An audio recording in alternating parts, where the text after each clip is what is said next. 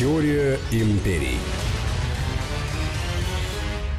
Здравствуйте, друзья. Это «Теория империи». Сергей Судаков. И Анна Шафран, здравствуйте. Мы продолжаем проводить параллели между Древним Римом и США, поскольку известно, Штаты были построены по образу и подобию Древнего Рима. Если мы знаем, как когда-то разворачивались события, значит, можем предполагать, как они будут разворачиваться и сегодня. Предлагаю сегодня поговорить о теме, которую мы отчасти уже э, затрагивали. Это налоговая система Древнего Рима и США.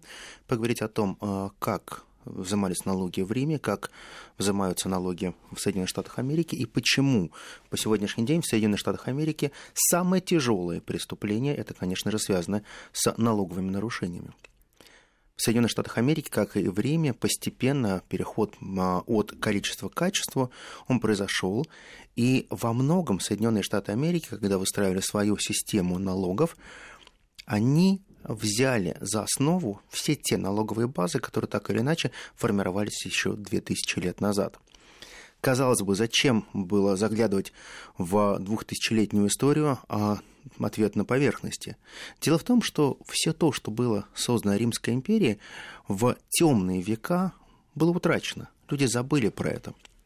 Забыли про те элементы государства, и э, про те механизмы, как существовало само государство. И получилось так, что все то, что мы имели уже в XIX-XX веке, это были производные от того, что существовало когда-то. Но если вы вспомните, прямые косвенные налоги, они впервые появляются в Риме. Например, если вы находитесь в Соединенных Штатах Америки, вы посмотрели на какую-то вещь, она вам понравилась, вы ее приобретаете, но с карты у вас будет списано на 5, 8 или 13 процентов больше. Так вот, а, это означает, что вы уже при покупке платите налог на ту вещь, которую вы приобретаете. Если вы приобретаете вещь за 3 доллара или 2, это вроде бы незаметно, но если вы покупаете вещь за 1000 долларов или 10 тысяч долларов, это уже серьезное бремя, которое вы платите, и то, что не указано в ценнике в чеке, потому что это уже пропечатывается исключительно в момент вашей оплаты, это называется косвенные налоги. Так вот, именно косвенные налоги, они впервые появляются в Риме, и это те налоги, которые а, перекладываются на плечи обычных граждан. Ну, давайте по порядку. А, самый основной а, источник налогов в Риме это было так называемое государственное предпринимательство. Это те налоги, которые получались с тех земель, которые завоевывали. То есть, по большому счету, это классическая дань. Мы вас завоевали, вы должны будете разово либо постоянно нам выплачивать определенную дань. Но система работала так, что вот эту дань, ее невозможно было взимать всегда, потому как проходят поколения, и когда-то вроде бы чужой тебе народ становится частью твоей большой Римской империи, и ты прекрасно понимаешь, что изначально ты взимаешь с него дань, а потом происходит процесс перехода от количества в качество, и ты должен эту дань чем-то заменить. И, конечно, его меняли налогами. Потому что это те налоги, которые нужно было взимать, и нужно было а, получать достаточно большие прибыли классический налог, налог на содержание земли. Земля была разных категорий.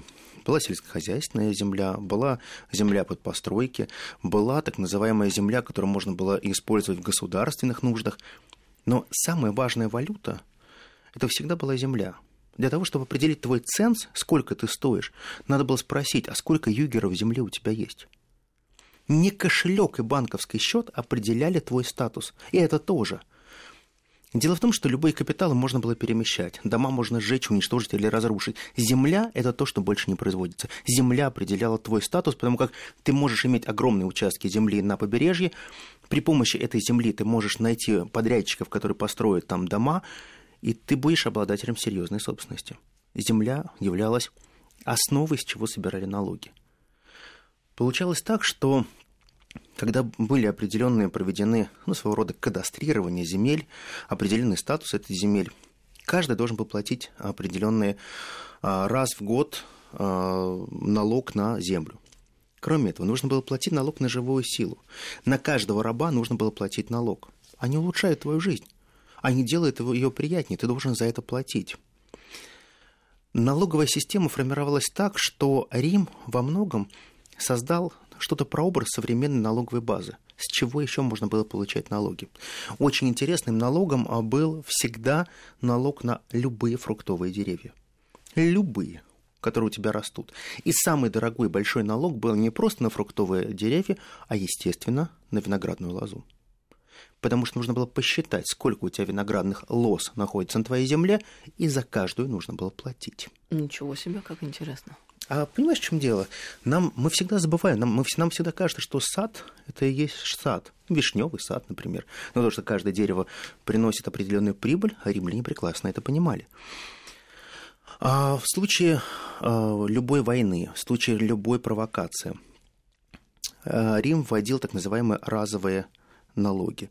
То есть примерно а, раз в пять лет это происходило, какая-то угроза приходила в Рим, и все граждане должны были скинуться на казну Рима. Неважно почему. Просто нужно было за свое имущество оплатить. Все имущество описывалось, все содержалось в специальных книгах, и вот здесь начинает формироваться колоссальная прослойка для коррупции. Ведь понимаешь, в чем дело? Можно же все написать очень правильно. У тебя может быть амбар тысячу метров, а может быть дворец тысячу метров. Но в зависимости от его статуса и что ты имеешь, ты столько и платишь денег. Ты знаешь, для меня это всегда был определенный феномен нашей рублевки 90-х годов, когда все дома свыше 2000 квадратных метров были зарегистрированы как подсобные строительные помещения, либо бани, либо огромные туалеты. И понимаешь, на самом деле Рим-то это уже пережил. Пережили потом и американцы. А, кстати говоря, вот во времена а, после войны за независимость практически все огромные такие вот в викторианском стиле построенные дома также регистрировали как подсобные помещения. Ну, у тебя такая подсобочка небольшая, метров на 600 просто. Короче говоря, не мы первые, не мы последние, видимо. Да, да, да. А классическая ставка 10% или десятина приходит из Рима. А, дело в том, что никогда римляне не брали больше за землю либо за твой доход. Считалось, что 10% это именно то, что ты можешь оплатить. Абсолютно нормально. Косвенный налог, а, он существовал в виде лицензий. Да, Рим становится именно а, первой страной, которая выдает лицензии на разные производства. Э, получается так, что ты можешь купить определенную лицензию и начинать свое производство. Ты можешь э, в любой сфере преуспеть, но у тебя есть два варианта. Ты можешь разово заплатить и выкупить эту лицензию, либо ты можешь платить 1% с оборота. Никто никогда не платил 1% с оборота, потому что никто э, не считал этот оборот, и никто не хотел светить этот оборот, чтобы не показывать, сколько я зарабатываю на самом деле.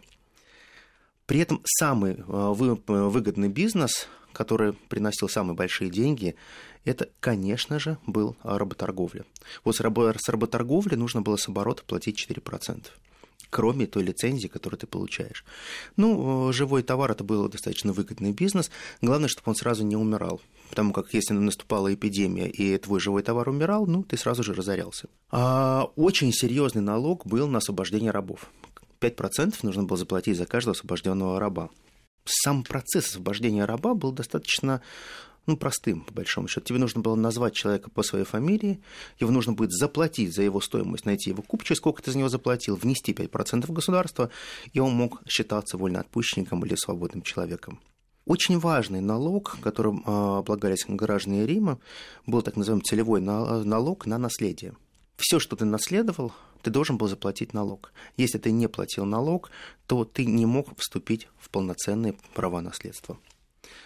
А получалось так, что государство всегда было устроено римское так, чтобы максимально оптимизировать механизмы а, взимания тех или иных денег с населения.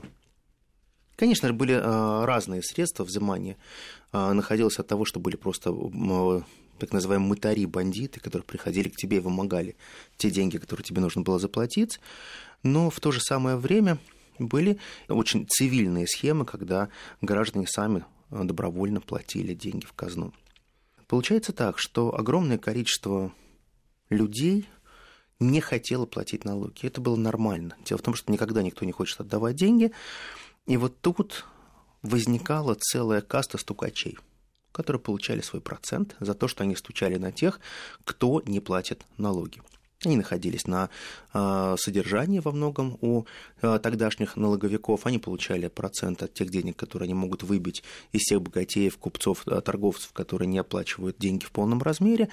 И только за счет системы соглядатаев и стукачества Рим мог собирать налоги. Потому что чем больше они вводили налогов, тем меньше они их собирали. А, только при августе стали более-менее собирать налоги, но только тогда, когда получается а, целая система стукачества друг на друга. Кстати говоря, в Соединенных Штатах Америки, в этой свободной, честной, открытой стране система стукачества просто чудовищная. Ты приезжаешь на новой машине, и твои соседи очень сильно радуются за тебя. Они говорят, дружище, как я рад, что у тебя новая машина. Ты классный парень. Но после этого они пишут, а мне интересно, откуда же он взял деньги на покупку этой машины, ведь он зарабатывает примерно столько же, сколько я. Когда ты соседям говоришь, что ты поехал отдыхать не по стране и не на классическую Кубу, либо не на принадлежащий американским классическим курортам, а, например, отправляешься на путешествие в Россию, на тебя тут же напишут. И это нормально. Дело в том, что вот эта атмосфера стукачества, настучи на соседа и живи спокойно – в том числе это та рабочая ситуация, которая существует в современной Америке. Отсюда определенная классическая протестантская этика. Будь проще, люди к тебе потянутся. Не показывай свои источники дохода. Не показывай, что ты можешь быть чем-то лучше. Ни в коем случае не одевай а, хорошую одежду. Потому что тебя спросят, откуда ты взял эту одежду. Будь как все. Носи дешевые джинсы, носи кроссовки, носи клетчатую рубашку и просто улыбайся. Потому что если в какой-то момент ты вдруг начнешь ходить в костюме, а ты не работаешь на Уолл-стрит, тебе зададут вопрос. И первые, кто зададут вопрос, будут налоговики. Будет ощущение, что ты где-то недоплачиваешь. Американцы настолько загнаны в рамки, что, наверное, самая сложная система – это постоянное заполнение всех налоговых деклараций. Над тобой висит домоклов меч, и ты должен понимать, что, не дай бог, ты пропустишь какой-то элемент, который не будет внесен в налоговую декларацию, потому что это означает суд, это нарушение, и в плохом случае это тюрьма. Вся система налогов в Древнем Риме, она держалась прежде всего на древней аристократии, на жречестве, ну и потом уже можно будет говорить на таком большом духовенстве и дворянстве, если простым языком говорить. Всего был 21 э, вид разных налогов – и все те, кто платил этот налог, они находились на учете. При этом э, существовала очень важная а, вещь. Можно было откупиться от прохождения, например, воинской службы в Риме. Можно было заплатить за себя. То есть, по большому счету, ты должен был купить рекрута, который будет служить за тебя, его цену умножить на два и не пойти служить в армию. Ну, вообще, система неплохая в том смысле, что коррупционную почву убирает, и государство забирает Государ... эти деньги себе. Да, да, совершенно Если верно. вдруг ты можешь заплатить, то заплати государству. Да, Э, например, есть, был налог на лошадь. Вот если ты хочешь лошадь купить, например, а, то ты должен был купить две лошади, чтобы одна из них пошла в государство. Ничего себе. Нет, а вот это уже не очень. То есть, если ты хочешь купить машину, купи две машины. Да, да. Потому что вот нам нужно было получить еще и лошадь, которая бы могла заформировать римскую конницу. Почему Рим должен ее покупать? Ты богатый человек, ты можешь себе а, позволить. Кстати говоря, я чуть позже об этом расскажу. Вот именно отсюда пошло налог на одну лошадиную силу за каждую лошадиную силу нужно было платить. И при этом именно говорили не за лошадь, не скаковую, а именно лошадиную силу. А очень большие были пошлины на выдачу государственных актов. О смерти, о регистрации брака, о получении имущества и так далее. Любой документ, который подписывался, с него брали процент с того, за что подписывается, либо это была разовая плата. При этом надо было понимать, что это был практически налог на воздух. То есть ты приходишь и говоришь там, я хочу, ну, условно говоря, зарегистрировать брак. Хорошо, жречество тебе это все регистрирует, но при этом должен заплатить круглую сумму. Не регистрируешь брак, ну, значит, у вас будут имущественные конфликты. Для того, чтобы решать эти имущественные конфликты, вам понадобятся хорошие адвокаты, и тогда вы сможете судиться. Но судиться вы прежде всего будете, конечно же, с государством. Перед государством все равны, и, как говорили древние, перед государством все равны нулю. Это хорошее выражение, интересное. Молодцы римляне. Понимаешь, а, а у них есть определенная правда. Ты можешь, э, можешь между собой воевать сколько угодно, но то, что есть Великий Рим, с которым не следует воевать, это факт. Мы сейчас делаем небольшую паузу, продолжим через несколько минут. Теория империй.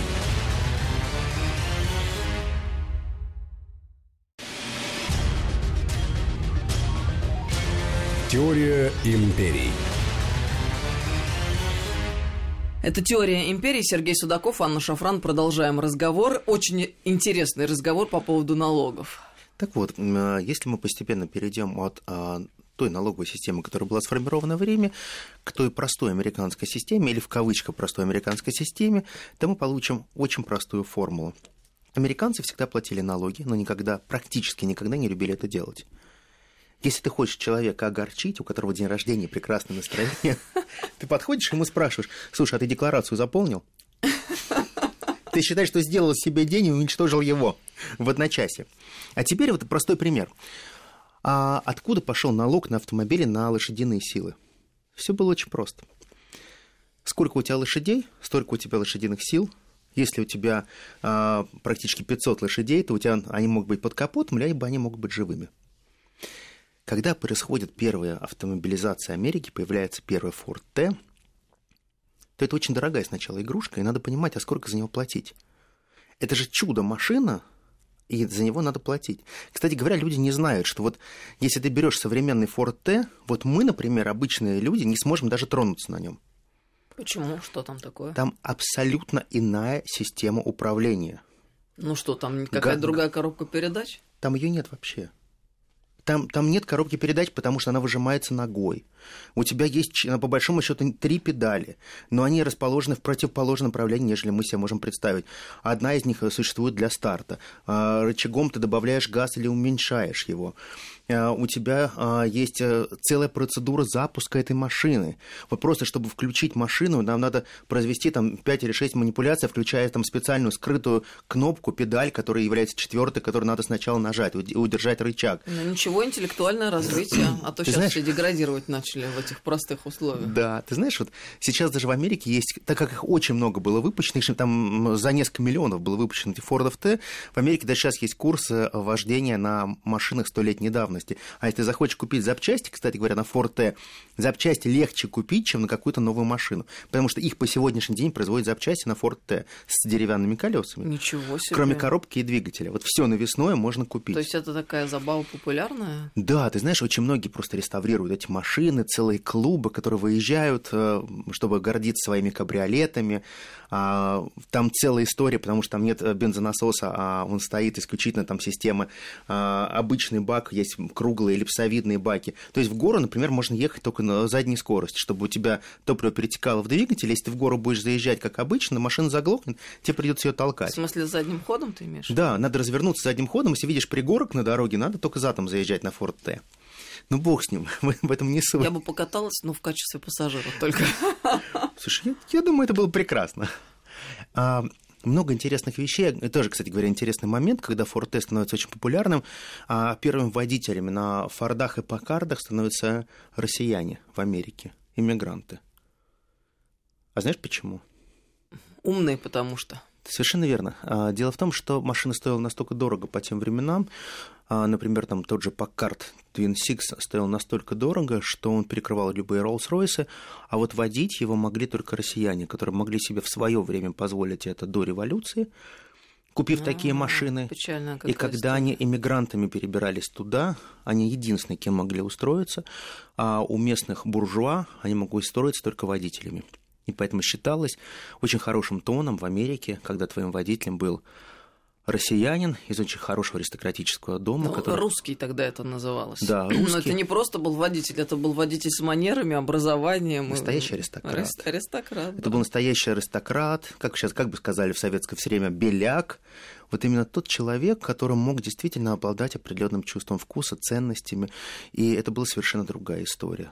Это была совершенно другая история, потому что даже первые курсы, которые проходили по вождению, делали наши русские. Ой, ты сейчас рассказал, и такая ностальгия у меня пробудилась. Э, я не помню, рассказывала как ты или нет. Э, мне однажды посчастливилось э, встретиться с русской иммигранткой, а, дочерью вот тех самых белых иммигрантов, которым пришлось во время революции уехать из бывшей Российской империи. Это просто удивительный человек, потрясающий. К сожалению, Э, эта порода людей уже исчезла, наверное, напрочь. Я имею в виду уровень образования, владение языками несколькими И манеры, конечно. Это вот тот самый аристократизм, который, видимо, был и который навсегда утрачен. Это совершенно какие-то люди с другой планеты. Ты знаешь, вот у меня тоже были такие опыты. В хорошем смысле слова аристократизм, то есть в самом лучшем выражении а, того, что это может быть. Когда человек очень образован, с исключительно прекрасными манерами, вежлив, а, ну, это просто удовольствие общаться. И язык литературный совершенно иной. Даже мы, когда сегодня говорим вроде бы красиво, мы говорим не так, как говорят они, как говорили они. Ты знаешь, ты права абсолютно. Вот есть те вещи, которые не продаются, либо это есть, либо это нет.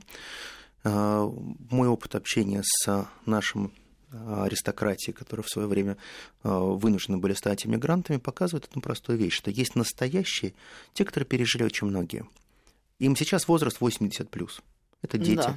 Это дети э, той волны, когда они посмотрели разную жизнь, самую нищую, самую страшную, самую жестокую, но они не были сломлены. Именно о том и речь. Дело в том, что они изначально из э, состоятельных семей, аристократы, но они пережили много тягот и лишений.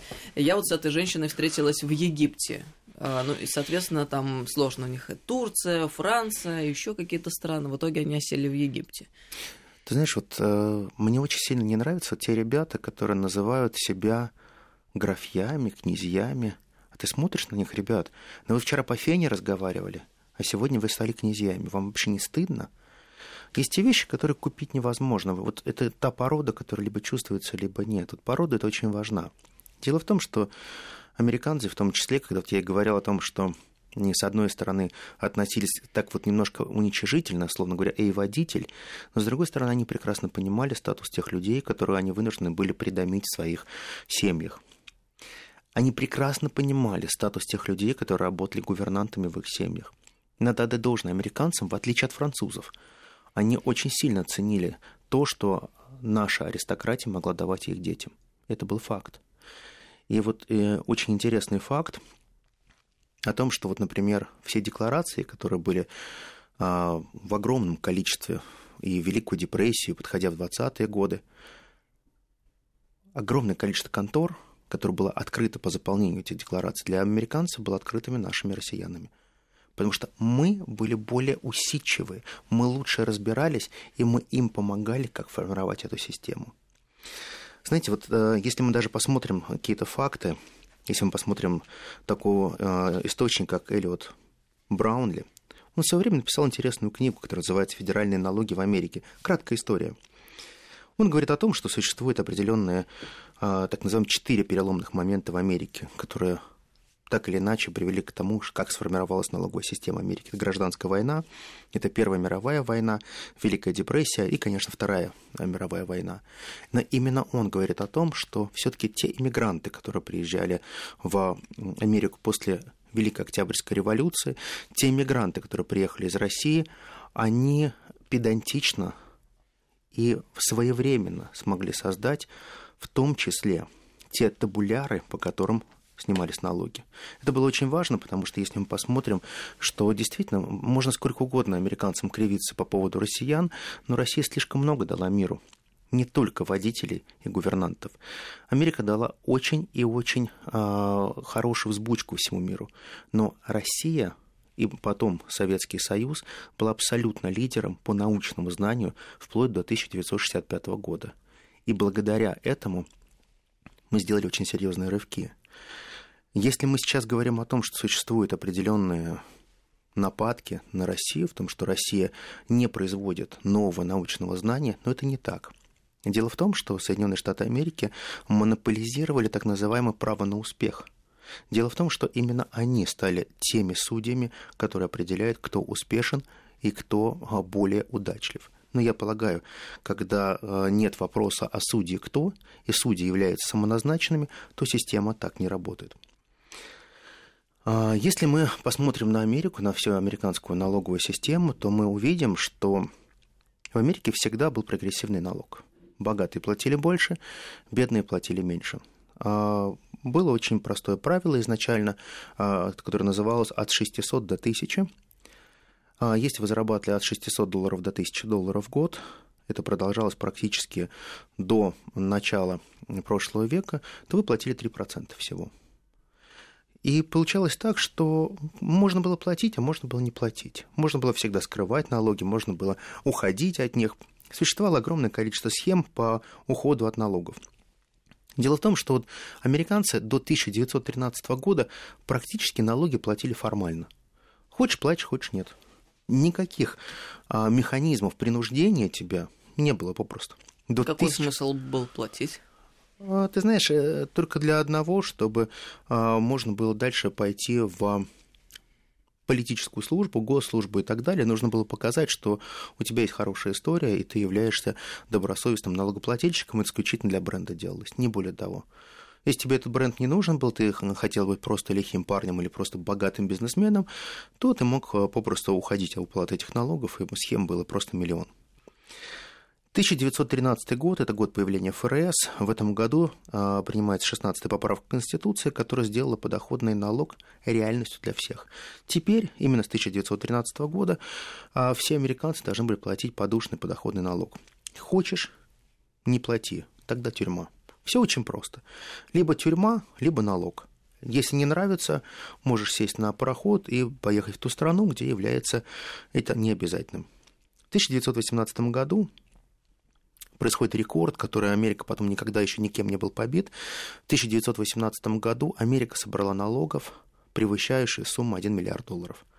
Это сумасшедшая сумма, это в тех деньгах. Просто представляете, это 1918 год, у нас революция 17 года, а они в 18 году собрали налогов на такую сумму. А в 1932 году, а, понимая, что Америка вкатилась в Великую депрессию, иллюзий ни у кого не было – проходит самая серьезная налоговая реформа в Америке, когда налоги повышаются просто катастрофически. Дело в том, что а, подоходный налог на частных лиц начинает э, фигурировать цифра две пятерки. 55% нужно было отдать с каждого доллара, который ты заработал. Огромные деньги. Американцы не привыкли к этому. И, конечно же, они всегда понимали, что надо выходить из кризиса, нужно каким-то образом помогать стране, но никто не хотел помогать такой ценой. А, тогда а, понятно, что а, Гувер, который вводил такие серьезные повышения налогов, конечно же, он не смог выиграть выборы, и Франко Делано Рузвельт становится президентом. Рузвельт, он создает очень надежную прогрессивную налоговую шкалу. Он прежде всего говорит о том, что богатые коты должны платить. Это именно та формулировка, которая потом будет использована и Обамой. Когда он... Жирные коты. Жирные коты, он немножко перефразировал, да, ты права жирные коты должны будут платить. И получилось так, что на самом деле это никакой новации-то у Обамы не было. Обама, в общем-то, повторил ровно то, что было сделано достаточно давно и до него.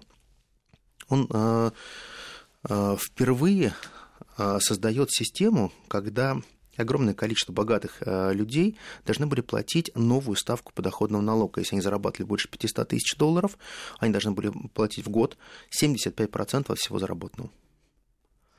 И вот тогда а, многие богатые люди прекрасно понимают, что в Америке им делать нечего. Надо постепенно а, менять место дислокации, постепенно перемещаться в а, другие какие-то земли. И впервые в Америке начинает формироваться обратный поток миграции, когда люди начинают богато уезжать, менять свою дислокацию на европейские страны, и прекрасно понимая, что можно жить в Америке, а свой бизнес хостить в других, в третьих странах. А вот эта ставка совершенно не помогла.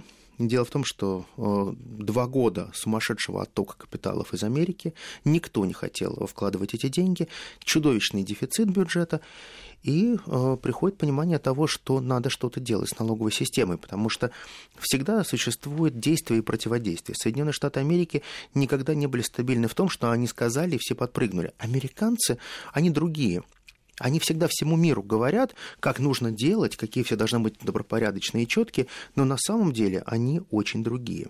Они совершенно другие американцы. Они любой ценой хотят избежать любого наказания, а налог для них – это наказание. А, в 1937 году а, некие налоговые бремя доходят до 96%. А, происходит полная агония непонимание того, что как двигаться дальше. Затем происходит, конечно же, откат.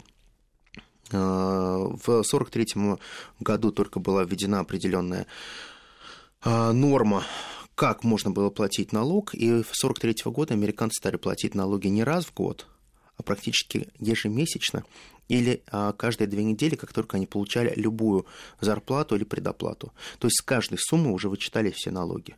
До этого, до 1943 года, американцы ежегодно должны были а, скопить одну сумму и выплатить эту сумму.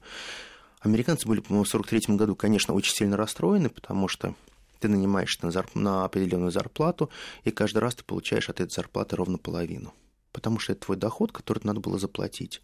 А что делать? Э, можно было увольняться, можно было искать другую страну, но получилось так, что удача была на стороне Америки, потому что все-таки тот же 45-й год принес им колоссальные доходы. Когда Америка стала наживаться на всем том горе, которое принесла Вторая мировая война. И за счет этого горя они смогли продержаться практически 16 лет. И в 1961 году Кеннеди, который приходит к власти, он первым делом снижает налоги на 20, а то и 30 процентов. Сказать, что его полюбили, сказать, что ему рукоплескали, это значит не сказать ничего. А, по сегодняшний день, когда ты находишься в Бостоне, огромное количество витрин, где изображен JFK, и всегда одна и та же надпись. Каждое поколение, так или иначе, родит своего Джона Фиджеральда Кеннеди – того, кто не побоится сделать определенные шаги. 1963 год а, знаменовался тем, что Кеннеди не стало, а вот налоги больше не снижались. Американцы всегда говорят, если ты хочешь смешно пошутить, то скажи, что большие политики снизят налоги. Они прекрасно понимают, что налог может только расти, но никогда не снижаться, и всегда будет обоснование, почему нужно будет повышать и поднимать эти налоги. Наверное, а, самый интересный этап во формировании больших налоговых а, льгот приходится на 1986 год, на время правления Рейгана. Подоходный налог тогда был снижен на целых 23%. А, такого низкого налога не было вообще никогда в истории. Была интересная вещь. 86 год снижение налогов, и Рейган при этом говорит, когда мы станем полновесной империи наши граждане должны дышать более свободно, чем граждане Советского Союза, которые скоро задохнутся и починут в позе. 86 год. С 86 года мы понимаем, что у нас происходило в 85 году, мы понимаем, что у нас происходило в 86 году, и мы понимаем, с каким багажом мы приходим к 1991 году.